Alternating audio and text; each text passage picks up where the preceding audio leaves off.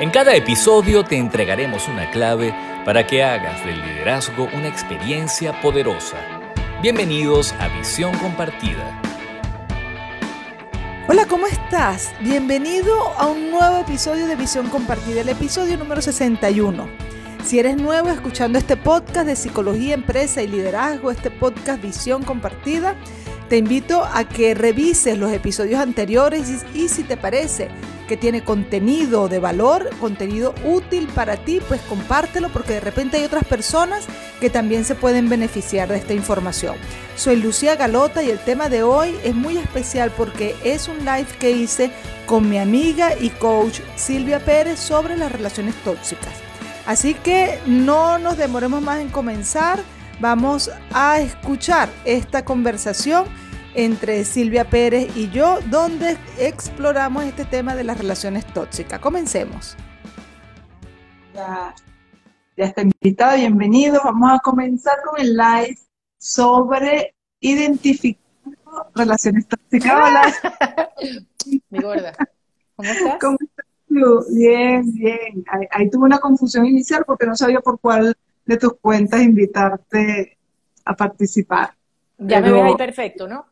Perfecto, perfecto. Okay, listo. Sí, allí bueno, este, tenemos varias personas, amigas y queridas que se están uniendo a este live. Bienvenidos a todos. Silvia, qué felicidad.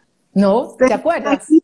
Sí, y volver 20 años más tarde. Es que fue una época tan divina, ¿verdad? Sí, 20 años más tarde, para los que no saben, en el pasado, hace 20 años, teníamos el, el programa de radio sin comentarios. Aquí sí nos pueden hacer comentarios. Aquí sí Todo es lo un que comentario. Todos los que quieran. Un comentario. Y, y bueno, fue una, fue una época muy sabrosa en donde compartíamos la radio. Tú eres una especialista, locutora, que, que ha trabajado durante muchísimos años. Yo era, yo era una curiosa de la radio. No, pero- sido una profesional. ¿ah? Fue perfecto porque yo como locutora hacía el programa y tú como psicóloga tenías un espacio conmigo. Entonces lo que hacíamos era hablar, comentar, nos poníamos al día, hablábamos de la vida, los temas eran demasiado buenos. ¿Qué te puedo decir? Sí, una, una bueno, etapa demasiado bella. volvimos, hemos vuelto. Otra Hemos vez. vuelto con este, con este tema de em, eh, identificando relaciones tóxicas. Correcto. Entonces, pero vamos, vamos a empezar por, por mirar si una relación tóxica eh, es solamente una relación romántica o las relaciones tóxicas, ¿tú crees que se pueden dar solamente en la, en la relación de pareja o en la relación romántica? ¿O cómo Mira, lo piensas tú? Yo ahorita desde que estoy manejando la parte de como coach, que llevo mm, más de dos años y medio trabajándolo directamente, la mayoría de las personas que llegan a mí llegan porque su relación de pareja no está funcionando bien o a nivel de trabajo. Y al final cuando tú miras el trasfondo, se han creado relaciones que son tóxicas, que es lo que tú dices. Son relaciones eh, donde no se manejan bien, hay un trato eh, basado en la rabia, en, las emociones negativas. Entonces se hace un círculo, como hemos hablado, donde cuesta romperse y nos quedamos conectados con relaciones que no son nada satisfactorias. ¿no? Así es, y yo diría que las relaciones, eh, que esa, que esa dinámica es muy, eh, no, no se limita al tema del, del amor de pareja. Eh, yo, tú, tú te has especializado como, como coach en esa área, yo trabajo más en la parte empresarial y créeme que he visto cantidad de relaciones de abuso, porque la relación tóxica se basa principalmente en el abuso de uno sobre otro. Co- ¿ok? claro. En el respeto de los derechos de uno sobre otro. Eh, entonces, y eso se puede dar en cualquier lugar. De hecho, para que hayan relaciones tóxicas, tiene que haber habido vínculos primarios con la familia que han sido tóxicos. Papá o mamá que han abusado de su autoridad o, o de, o un vínculo malo, pongámoslo de esa manera, eh, en la dinámica familiar que ha afectado la autoestima de, la, eh, de las personas. Entonces, pareciera que la toxicidad está en todas partes, o sea, se puede conseguir en todas partes. Pero, ah, di- di- No, dime, te iba a decir que pero una de las cosas que a mí más me, me impacta es mirar cómo la persona se queda manejando ese tipo de relaciones y llega un momento que la ve natural y la ve normal. Es decir, saben que algo no funciona, pero no terminan de entender que sí hay una disfuncionalidad que hace que, ¿sabes? Manejarla de una manera light es imposible. Porque hemos hablado mucho de ese tema tú y yo. Claro, es que lo que pasa es que las personas, eventualmente la zona de confort no necesariamente es una zona de felicidad, sino que se ha quedado, ya está acostumbrado, la, costumbre, correcto, eh, producto de de repente haber vivido en la disfuncionalidad y en las dinámicas este, problemáticas entre los vínculos toda la vida. Entonces, sencillamente no sabe de otra forma, entiende que es feliz, pero hay comodidad porque hay costumbre allí.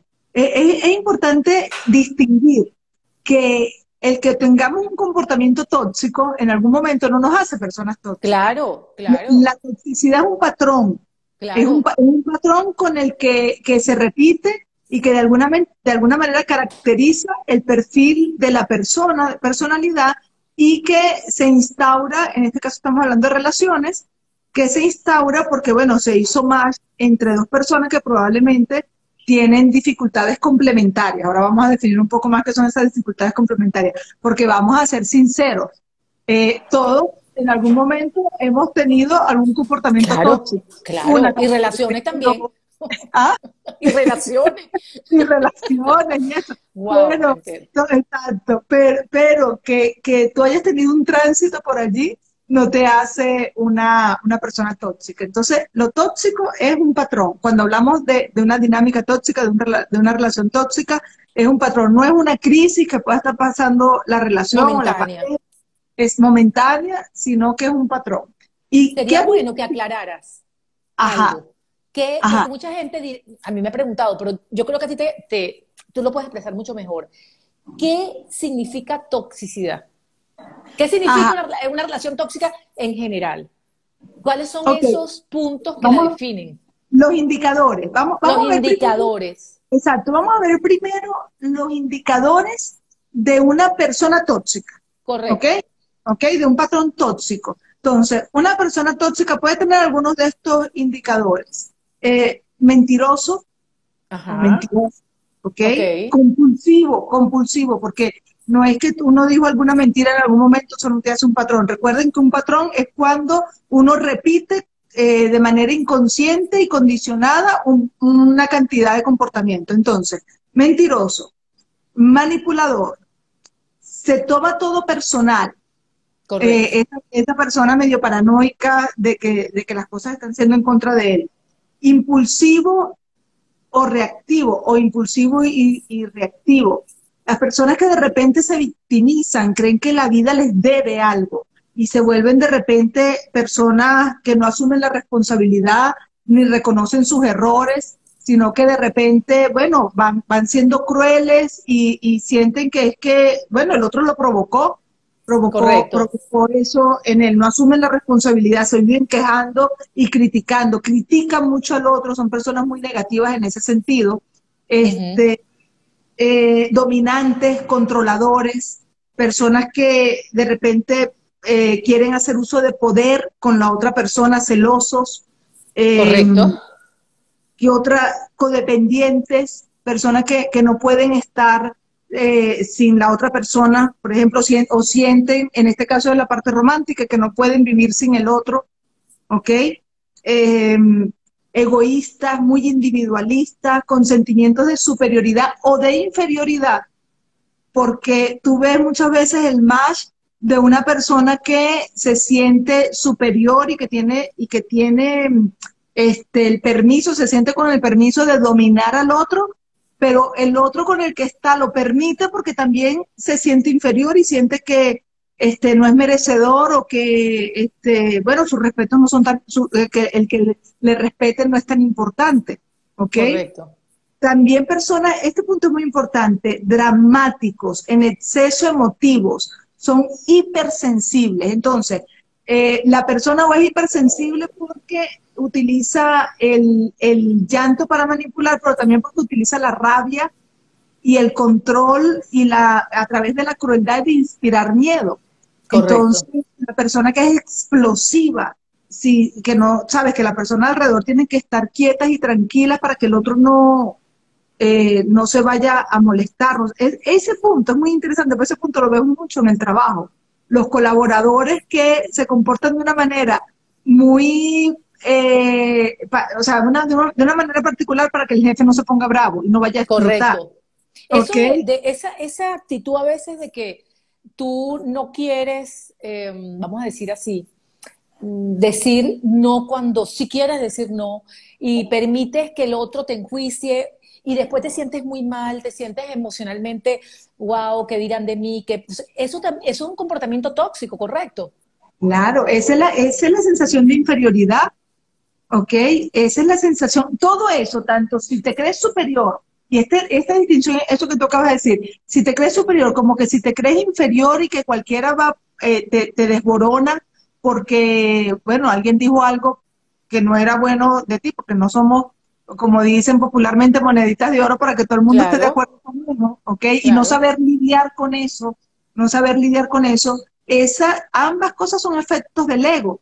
El ego diciéndote no sirves, no sirves, no eres, no eres suficiente, no eres bueno. No te aceptan. No, te aceptan, miedo al rechazo, miedo al ridículo. Todo eso es el ego diciéndote que hay algo malo en ti. Pero cuando el ego también te dice que no, que tú eres perfecto y que los demás no sirven para nada, esa es otra manera también de generar vínculos que obviamente no van a estar, este, no van a ser gratos, armónicos, equilibrados. Imagínate estar con una persona narcisista patológicamente. La locura. La locura. Entonces. Tú sabes que, que, eso es muy interesante lo que tú estás diciendo, porque eso me, me hace recordar en una de las terapias que, que yo hice, una de las personas me decía, Silvia, yo tengo una pareja donde esta pareja quiere actuar, ya ella lo ve, quiere actuar de una manera que no es normal, una manera tóxica, pero yo no me engancho. Y no, era su pareja, estaba, empezando a vivir un romance, ¿no? Y ella decía, es que tiene actitudes como, eh, quiere buscar un conflicto donde no lo hay, de repente tiene reacciones donde quiere que yo saque mi parte más oscura, mis celos y, y, yo estoy relajada. O de repente hay momentos en donde me pone como en una situación donde yo no estoy ahí, yo estoy relajada y tranquila. Entonces he podido mirar que cuando tú tampoco, si tú no estás vibrando en la misma frecuencia, el otro puede estar agarrándose por los cabellos tratando de meterte, pero si tú no vibras igual, no te terminas de involucrar, si lo puedes mirar. Porque ahí está la diferencia, ¿entiendes? Porque para que, haya toxicidad tiene que ser dos. Para que haya una relación tóxica tienen que ser dos. No hay por manera. Eso, no hay manera. Tal como tú lo estás diciendo, si la otra persona tiene un nivel de conciencia en donde antes de reaccionar se mira, ¿ok? En donde reflexiona las respuestas. Correcto. En donde su intención no es vengarse y que al otro le duela y, y cobrarle un resentimiento, ¿ok? si, si la persona es capaz de mirar eso y cuando eso aparece, porque es que a todos nos ha pasado, es decir, a todos nos ha pasado que de repente nos duele algo y uno, la primera reacción, porque de sobrevivencia, es que uno quiere hacer algo que al otro le duela también. Claro. Esa reacción va a aparecer. Ah, va a Exacto, esa reacción va a aparecer. Pero si uno lo mira y te das cuenta y no respondes desde allí, sino que das el espacio suficiente para la reflexión, para, para ¿sabes?, para aquietarte y poder este, darle, darle espacio a una segunda respuesta diferente, pues entonces ese primer impulso que es tóxico, no lo paraste, ¿sabes? Lo, miraste y dejaste que se libera, que se, que se calmara. Y luego que se calma de manera natural van a venir otras opciones. Claro, el problema en que la persona tóxica no tiene espacio entre su reacción y su respuesta, entre su, entre su impulso interno y su respuesta externa. Es automática. Es automático, exactamente. Es condicionado, es estímulo-respuesta. Va, va rápido, se, se activa de inmediato el sistema y va y respondió.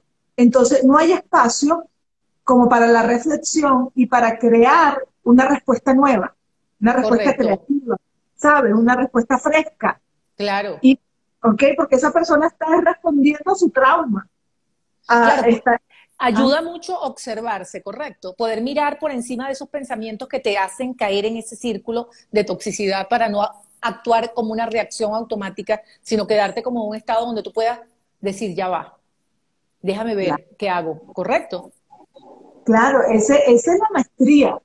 Ya, ya es, la mayoría de las personas lo que hacen es responder condicionadamente a sus impulsos primarios, producto de lo que aprendieron cuando eran niños. Y si, y si la persona de alguna manera este, tuvo traumas, relaciones castrantes, padres difíciles, este, dolor interno que todavía no ha resuelto, pues eso está allí al momento de, de vincularte con el otro, quedó en el inconsciente. La mayoría de las personas lo justifican diciendo que la culpa es del otro. Es que yo estaba bien y el otro vino y me dijo, este, ¿por qué paraste el carro ahí? Y eso fue, es que no debía haberme dicho de esa manera, resulta que la verdad es que no había pasado nada, pero ese evento logró sacar todo lo que la persona, exacto, todo aquello que lleva por dentro. Solo que el, evento sirve como, como una excusa para, para drenar. Mira, esa lo que tú me dices, no, me acabo de acordar de un momento, yo te lo juro que yo soy una persona bastante light cuando yo manejo. Yo no estoy estresada manejando y yo me considero que soy excelente.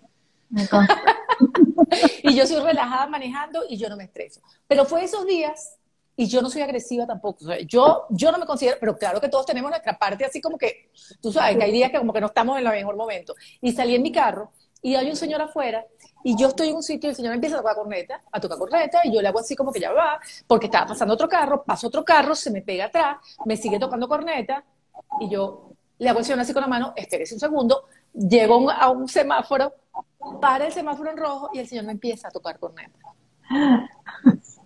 Ahí se me... Espérate, le he puesto el freno de mano y me he bajado del carro.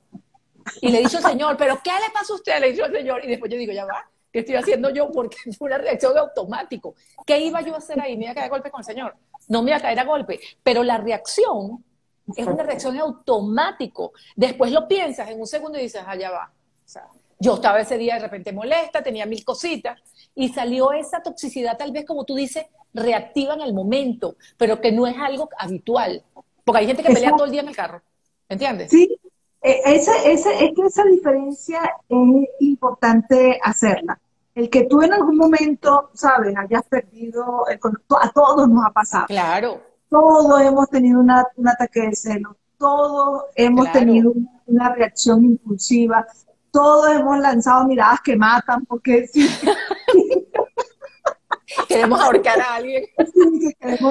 a todos nos ha, pasado. Todos eventualmente le hemos metido el melodrama en algún momento, hiperreactivo por algo que tú dices, ay, pero ¿qué me pasó a mí? Me volví loca en ese momento. Ok, a, todos nos ha pasado que, que el tema, hay, hay alguien que está diciendo, suele suceder, uno se deja llevar por la ira. Ok, entonces el, tema es que cuando, así es Andrés, cuando, cuando la emoción aparece, ¿cuál es la maestría? La maestría es que tú entiendas, el primer punto es, lo de afuera no tiene el poder para hacerte perder el control. No tiene el poder para hacerte perder el control.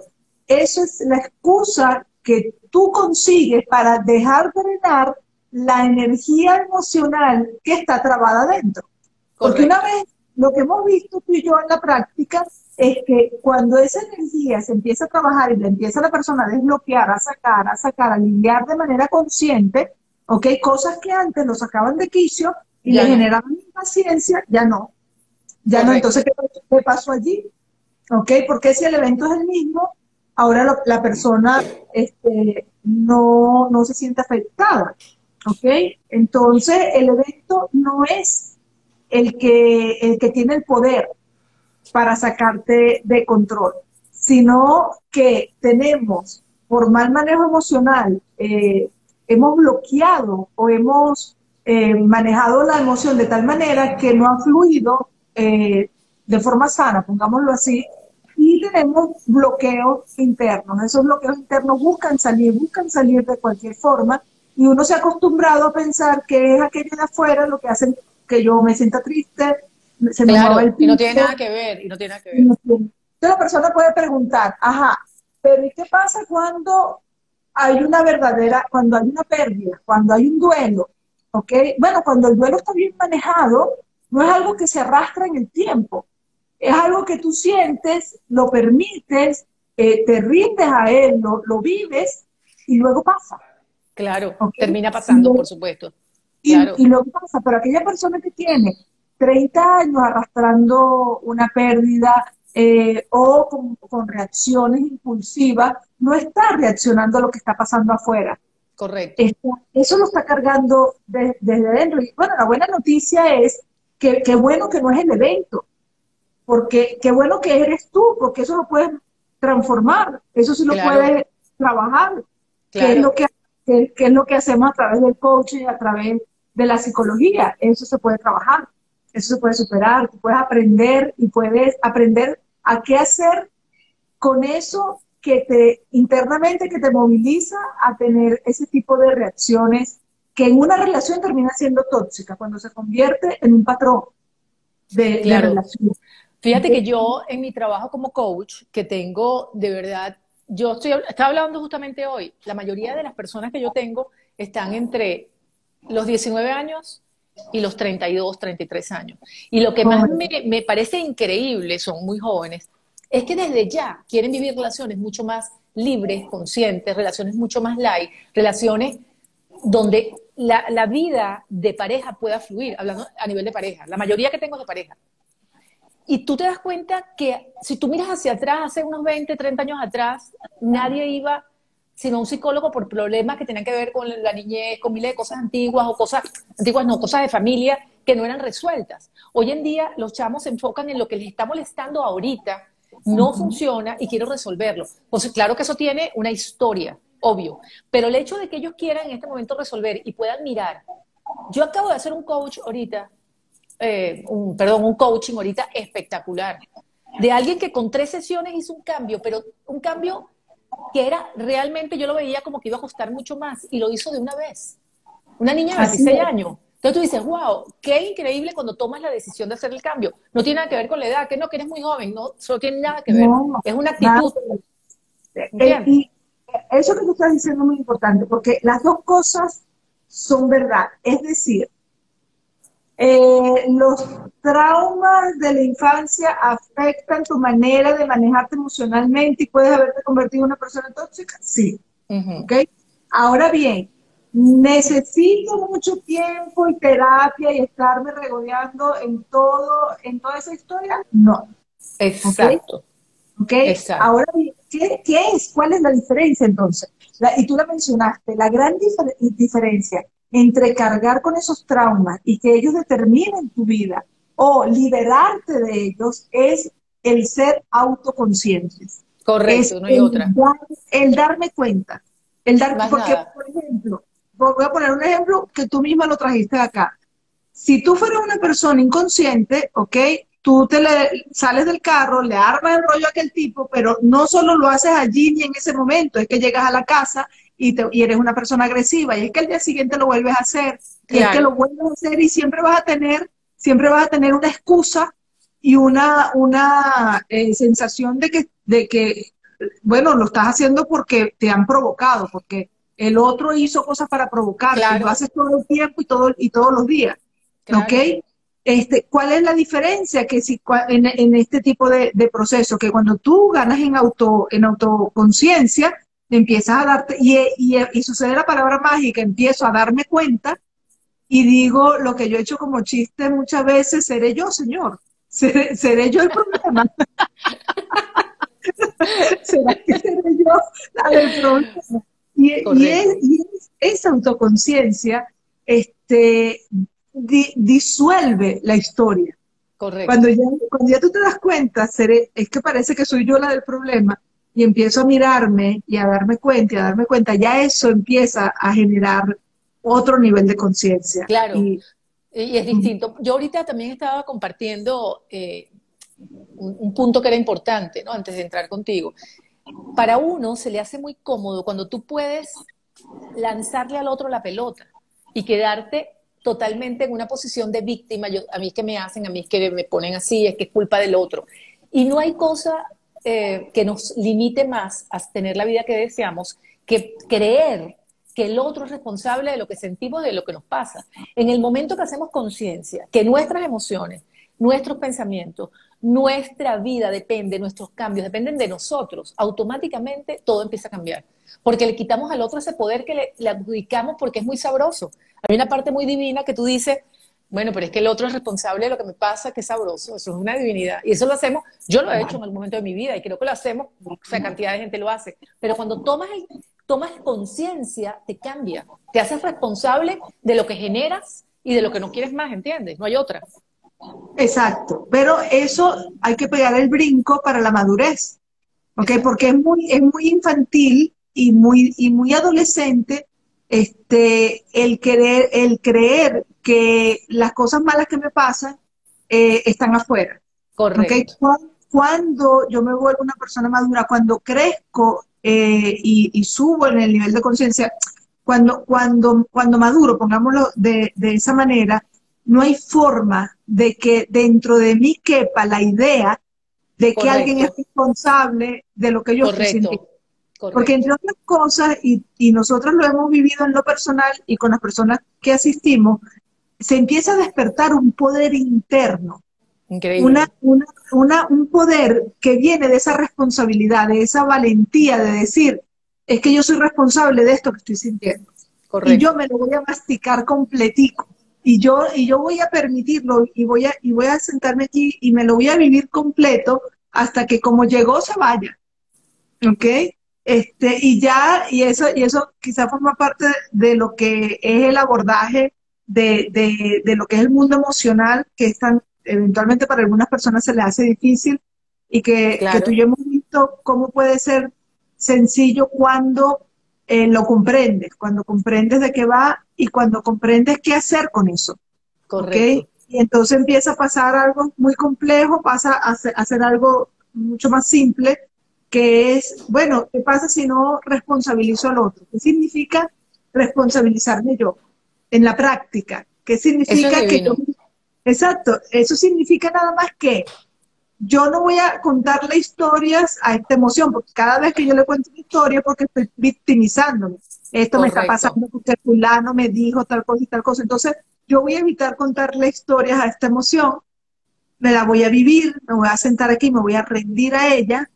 Muchas veces nos enseñaron mucho que tienes que luchar, que tienes que hacernos, y justamente la, lucha es lo que genera el, dolor. Más bien siéntate y suéltate y ríndete a esa, a esa emoción que ya va a pasar, ¿ok?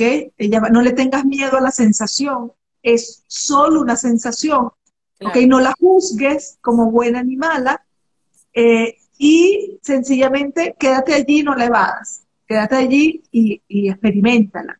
¿Cómo ha sido esa experiencia, tú que le has enseñado esa técnica a, tu, a tu coachee? ¿Cómo, maravillosa porque, claro, son, tan son muy jóvenes, estoy hablando de 19 a 32 años son muy jóvenes. Entonces, claro, es como que, ajá, Silvia, ya va, espérate un momento.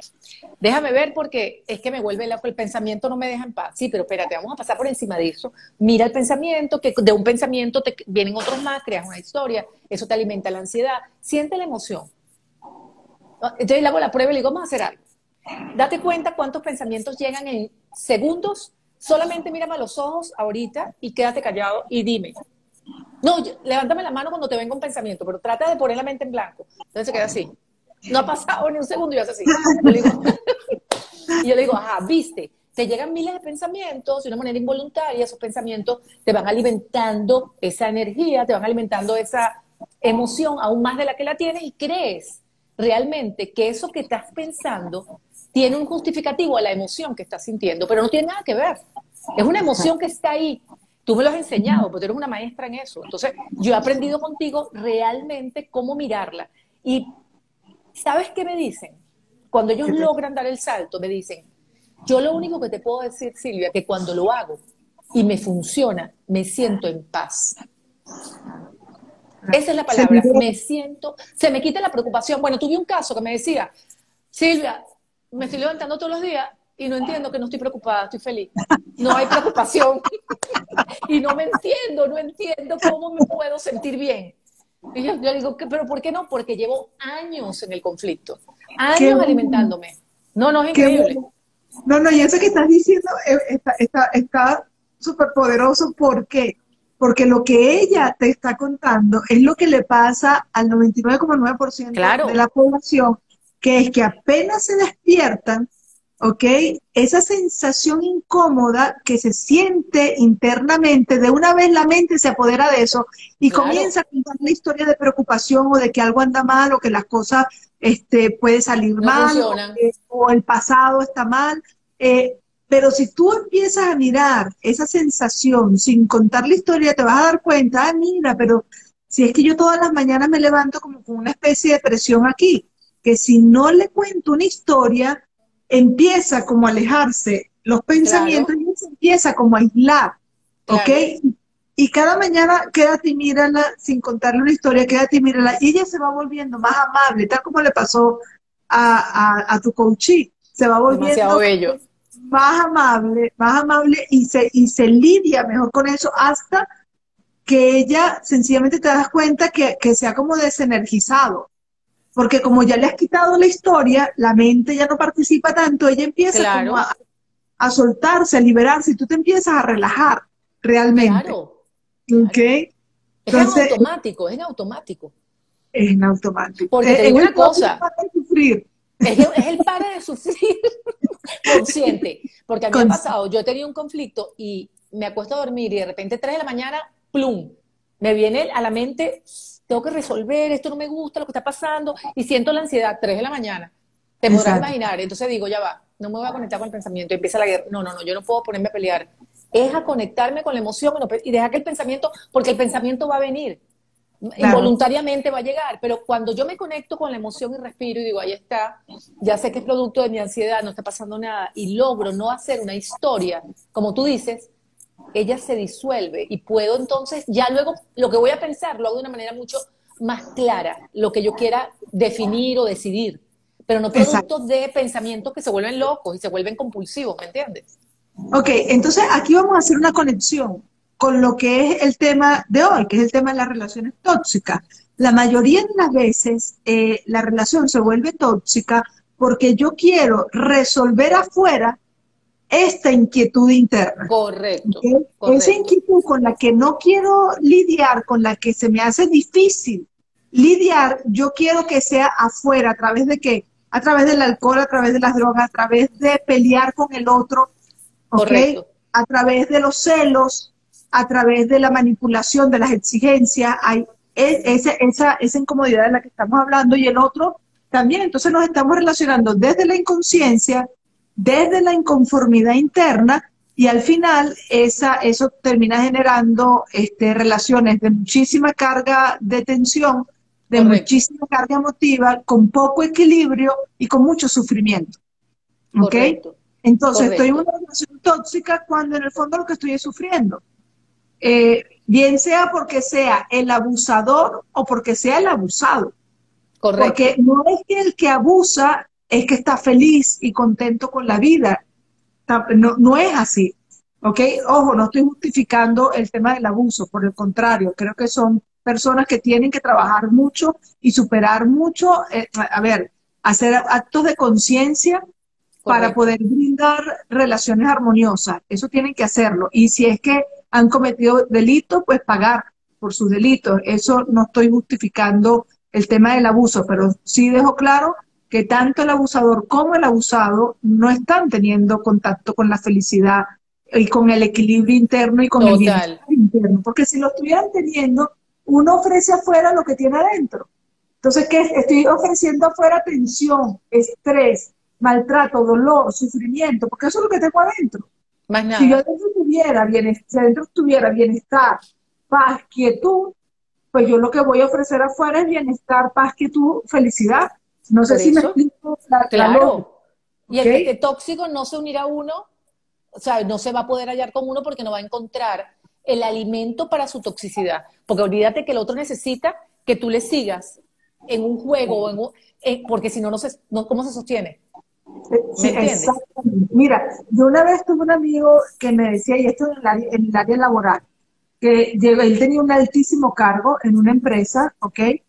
Y cometió un error era un error, bueno, que cualquiera le puede pasar, la verdad no era nada tan importante, pero su jefe, que era el dueño de la empresa, esto cuando él fue a hablarle de lo que había pasado, bueno, le gritó, lo, lo vejó, lo humilló y él dijo, ¿sabes qué? Aquí tienes mi renuncia. ¿Qué tal? ¿Qué tal? Aquí tienes mi renuncia. Este, porque yo no puedo con este tipo de, relaciones. No, qué bien, o sea, qué yo, bien. Yo, espero más del otro y yo soy capaz de dar respeto. Yo respeto y espero, y espero ese mismo respeto.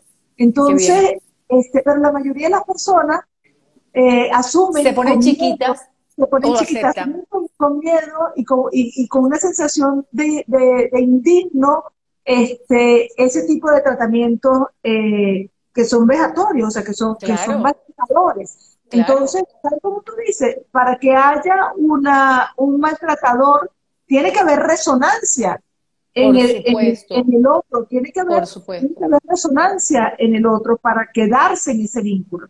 Yo he visto personas que eh, son las menos, son las menos, pero personas que hacen actos eh, que, que, que, se agarran de la dignidad, que se agarran de su autoestima y dicen, no, así no, así no nos podemos entender. Así, eso es maravilloso, eso es maravilloso.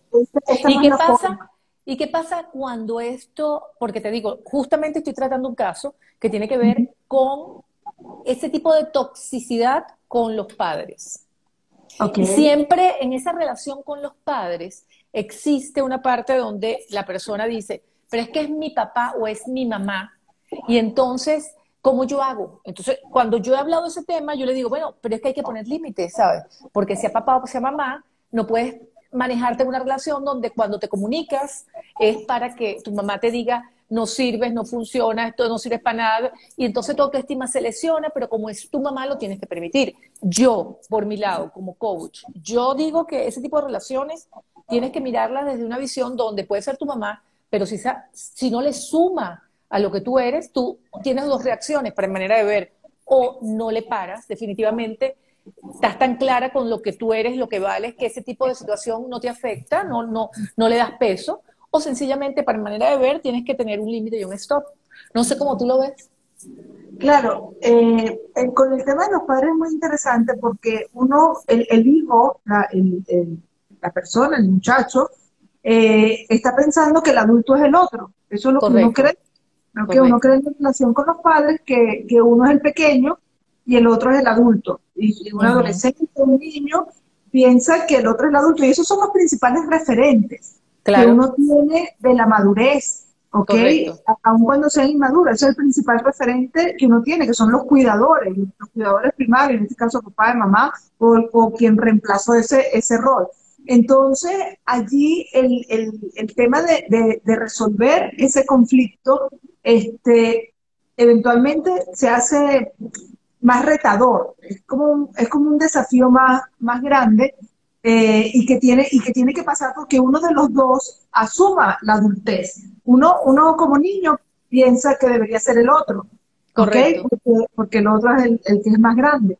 O el adolescente piensa, espera que, que sea el otro el que es más grande, pero cuando el otro te está tratando desde comportamientos infantiles, en donde te frustra o te castra o, o, es negligente con, con el vínculo, entonces, este, bueno, es muy difícil pedirle al niño o al adolescente que sea el adulto. Pero cuando esta persona ya ha asumido la responsabilidad de buscar ayuda, ¿ok? Como es el caso de esta persona que está contigo, ya dio un paso muy interesante de adultez. Ya dio un paso muy interesante de adultez. Entonces, ese problema no necesariamente tiene que consumarse afuera, eh, la resolución eh, pero sí es muy indispensable que se resuelva adentro.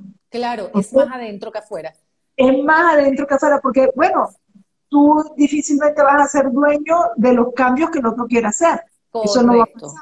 Tú eventualmente, puedes, tú eventualmente puedes agarrar y, dar tu punto de vista y defender tu derecho o, exigir respeto. ¿Ok?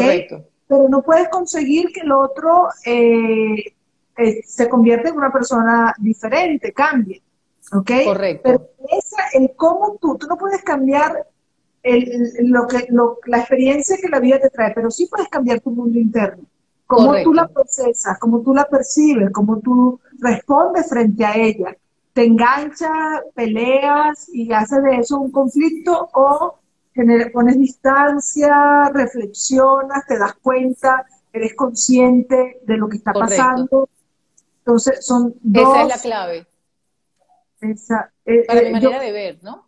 Sí, yo creo que siempre es autoconciencia, es la clave de, de base del crecimiento y la madurez, es tener la capacidad para darnos cuenta y para ser auténticos, para ser auténticos con lo que sentimos a pesar de la vulnerabilidad, para ser auténtico con, lo que está pasando conmigo internamente, a pesar de que eso sienta que me pueda volver vulnerable, porque al final la vulnerabilidad no es más que un mensaje de la mente en que te dice, eh, por ser auténtico estás corriendo peligro. La verdad es que no he tenido ninguno en, la autenticidad. Entonces, pero ¿qué, ¿qué, mensajes finales, Silvia, le dejamos a las personas que se han unido y que nos han estado saludando eh, en, el chat?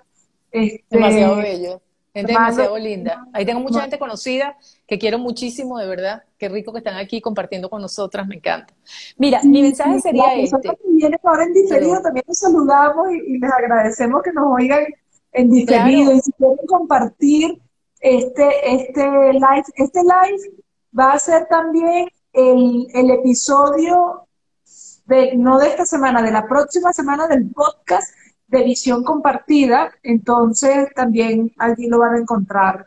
Este, okay. este, mira, volviendo a lo que me dijiste, yo pienso que lo más importante en este tema es tomar conciencia realmente de lo que uno quiere y hacia dónde quiere ir. Y si realmente quieres hacer el cambio, dar los pasos necesarios para que puedas mirar más allá de, porque te voy a decir algo que se me olvidó decirte, a veces se crea en esas relaciones tóxicas una sensación mm, adictiva, esa es la palabra que te iba a decir. Esa toxicidad se vuelve adictiva. Y yo he escuchado personas en mi terapia que me dicen, pero es que me hace falta ese conflicto. Claro, entonces... la adrenalina, la adrenalina es adictiva. Entonces, este, el mensaje que yo quisiera dejar es una reflexión con respecto a qué tanto puedes mirarte, qué tanto puedes observar, qué es lo que quieres para ti, qué tanto realmente eh, tiene sentido que tú permitas que una relación, sea de jefe, de padres, de hermanos, de familia, de pareja, llegue a un punto donde te desequilibre en tu vida, donde no te dejes ser como quieres ser y Mira, si realmente no lo puedes resolver, buscar la manera de salir de ahí, buscar la ayuda, ¿sabes? Para eso existe un coach, para eso existe como tú, un, psicólogo profesional, personas que saben cómo ayudarte a salir de situaciones donde se quedan estancados, pero que el salto, cuando lo decides dar, es ahí mismo. O sea, es un brinco y ya. ¿Entiendes? Me hiciste, me hiciste recordar una, este, una confusión que lo, dijiste tú, yo, yo solo le voy a poner una frase que es que muchas veces las personas confunden conflicto con amor. Correcto, por eso te digo que se vuelve como, como necesario, como que eso es importante vivirlo, y eso no es cierto. Exacto. Y, y que creen que, que, bueno, si me celan es porque me quiere, me quieren más. Esa intensidad de la relación la confunden con estar vivos, con vivir la vida de manera intensa, y, y resulta que ni el conflicto es amor, ni la intensidad por el conflicto es estar realmente vivo. Correcto. Porque, porque justamente la vida tiene muchos matices y probablemente te estás quedando con el matiz más bajo, que es este, el vivir la, el drama interno, eh, porque bueno, eso, eso tiene mucho sabor, ¿sabes? Tiene como una explosión de, de sabores este, pero como, como si te metieras un frasco de picante y, y te dices, bueno, eso tiene mucho sabor, pero es muy dañino, te va a hacer daño. Entonces, bueno, hay otros sabores más sutiles, más sabrosos que cuando, que cuando entrenes el paladar vas a poder detectarlo y disfrutarlo. Y no tiene por qué ser dos cucharadas de picante para sentir que, que la comida fue intensa, ¿ok? O sabrosa. Entonces, ¿cómo hacer eh, de, la, de la vida, de la, de la, del equilibrio interno y de, y de la armonía, eh, eso que tú haces, eso que tú tienes para entregar en la relación. Correcto. es tan importante, definitivamente. Totalmente. Entonces, bueno, la invitación este, a que te sigan en tus redes. Silvia, ¿cuáles son tus redes? Cuéntanos. Bueno, yo básicamente me manejo en el Instagram, este, esa es mi red principal. Te lo voy a pasar ahora por si lo quieres enviar, pero es arroba Silvia Botome para que la gente me llegue directamente a Instagram. Pero tengo que notártelo porque a lo mejor es con doble T, a lo mejor no es fácil manejarlo. No sé si escribírtelo ahí mismo. Ajá, escríbelo en el chat para que las personas se puedan eh, unir a tu, a tu comunidad. Eh, bueno, este, como les dije hace un rato, va a estar este live en, en, en el Instagram, en el IGTV, y también va a ser uno, un episodio del podcast que va a ser no el de esta semana, sino el de la semana que viene. Entonces, aquí, bueno, ya tienen, tienen los indicadores de una persona tóxica, revisa si tú estás teniendo alguno de esos comportamientos, hablo a las personas que nos están escuchando, y darte cuenta, aumentar en tu nivel de autoconciencia, de mirarte y de darte cuenta, porque si estás muy rodeado de conflictos, créeme que hacerte la pregunta, ¿seré yo, Señor? no, es que, es verdad. yo creo que es mirar y decir, estoy donde quiero estar, realmente este es el lugar ideal para vivir una vida como me provoca, placentera, donde yo pueda disfrutar de las cosas más sencillas, si tanto conflicto, o es esto lo que yo quiero vivir. Eso es importante preguntárselo, realmente. Exactamente. ¿Y qué, y qué parte de mí está enganchado en esto? Correcto. Esa es la que te puedes rescatar, transformar, ese es el tesoro que tienes para, para moldearlo en tus manos. Entonces, con esto llegamos al final mi querida amiga, agradeciendo a las personas que nos vieron en vivo y que nos van a ver en diferido también. Muchísimas gracias. Gracias, por la invitación. Te amo. Gracias a todos. Bye. Chao. Hemos llegado al final de este episodio 61. Si te gustó, compártelo, ponle like, coméntalo. Síguenos en nuestras redes sociales, arroba somos Leaderlab, arroba Lucy Galota, Lucy con Y tanto en LinkedIn como en Instagram. Y bueno, desde ya estás invitadísimo al próximo episodio. Que estés muy bien. Chao, chao.